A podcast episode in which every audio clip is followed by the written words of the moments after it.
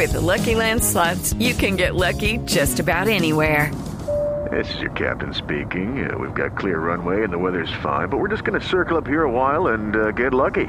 No, no, nothing like that. It's just these cash prizes add up quick. So I suggest you sit back, keep your tray table upright, and start getting lucky.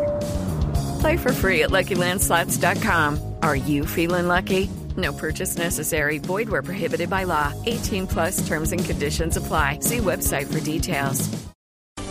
10 de la mañana y 3 minutos, los precandidatos presidenciales del Uribe Centro Democrático le salieron al paso a la denuncia que lanzó Oscar Iván Zuluaga en torno al supuesto pago de algunos asistentes a la convención para que hicieran barra los detalles desde Corferias con Diego Monroy.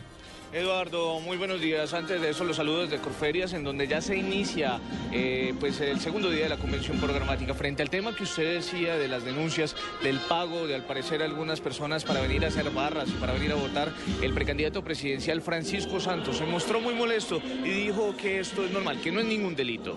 Me parece una pendejada pensar en eso, porque no es, primero no es delito, segundo no tengo ni idea, porque no, yo no estoy encargado de esto. No, no, no, es que no tengo ni idea. Puede que haya sido yo, pero no, yo no me encargué de eso, entonces no sé. No, no, no, no, no, no. No, es que si fuera algún delito, si fuera delito, asumiría, diría, pero no sé. Uy, qué, crimen de lesa humanidad el que denuncia Oscar. Eduardo, a esta hora pues inicia nuevamente el segundo día en donde se van a tener eh, los tres puntos eh, para terminar esta agenda que son cohesión social, Estado austero y diálogo popular. Hacia las 4 de la tarde se podría estar eh, conociendo quién es el precandidato presidencial que se enfrentaría al presidente Juan Manuel Santos en las próximas elecciones presidenciales. Es la información desde Corferias, Diego Fernando Monroy, Blue Radio. Diego, gracias, estaremos atentos. Mientras tanto, les contamos que en las últimas horas fue capturado el subcomandante de la SIJIN en la ciudad de Cúcuta. El reporte con Sulayu Cross. Buenos días. El teniente de la policía Renzo Jesús Gutiérrez Villamizar, quien fue su comandante de la Sijina en Cúcuta, fue aprendido en Bogotá para ser vinculado a la investigación que se sigue por la extorsión a un extraditable. Testigos aseguraron a las autoridades que el extraditable se dirigía a la ciudadela La Libertad de la ciudad cuando fue interceptado por hombres que dijeron ser miembros de la Sijina. Entre ellos, al parecer, se encontraba Gutiérrez Villamizar. Los policías le aseguraron que tenía una orden de captura por homicidio y que iba a ser extraditado, pero que para no hacerla efectiva tenía que pagar una fuerte suma de dinero. El extorsionado habría dado por parte de para el, perdón, el extorsionado le habría dado a los policías un efectivo y una camioneta para no ser efectiva su captura. Por ese caso también hay vinculados tres uniformados más de la higiene. Toda la información desde Cúcuta, Zulay Cruz Blue Radio. 10 de la mañana, 5 minutos. Zulay, gracias. Los organismos de emergencias en Antioquia avanzan en la búsqueda de un contratista de EPM que cayó a las aguas de la represa Porce 2. Detalles desde Medellín con Alejandro Calle.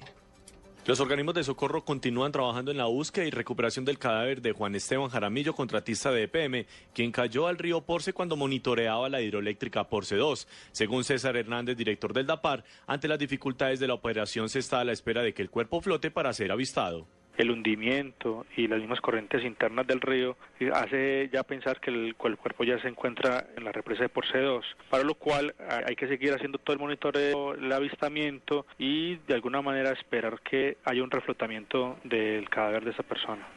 Ayer fue recuperado el cadáver del otro contratista, Francisco Sánchez, mientras que ya las autoridades inician una investigación que permita detallar las condiciones en las que los dos contratistas desarrollaban las labores en este proyecto hidroeléctrico. Desde la capital antioqueña, Alejandro Calle, Blue Radio. 10 de la mañana, 6 minutos. Mucha atención. Hay noticia de última hora. Cuatro soldados resultaron heridos en fuertes combates que se registran a esta hora entre el ejército y las FARC en zona rural de Tame. El reporte lo tiene Francisco Díaz. El Ejército Nacional y la guerrilla de la FARC mantienen fuertes combates en la vereda Las Canoas, zona rural del municipio de Tame, en el departamento de Arauca. Informaciones dieron a conocer que el batallón Bacot número 140 se enfrentan a más de 100 guerrilleros de la columna Alfonso Castellanos de la FARC que delinque en esta zona del país. Cuatro soldados han resultado heridos en los combates. Los uniformados fueron trasladados vía aérea hasta el Hospital San Vicente de Arauca Capital, donde reciben atención médica. Francisco Díaz, Blue Radio. Noticias contra reloj en Blue Radio. 10 de la mañana, 7 minutos. La cifra, los 110 millones de dólares que está reclamando el productor musical Quincy Jones a los herederos de Michael Jackson al considerar que tiene derechos de autor sobre algunos de los éxitos del fallecido rey del pop.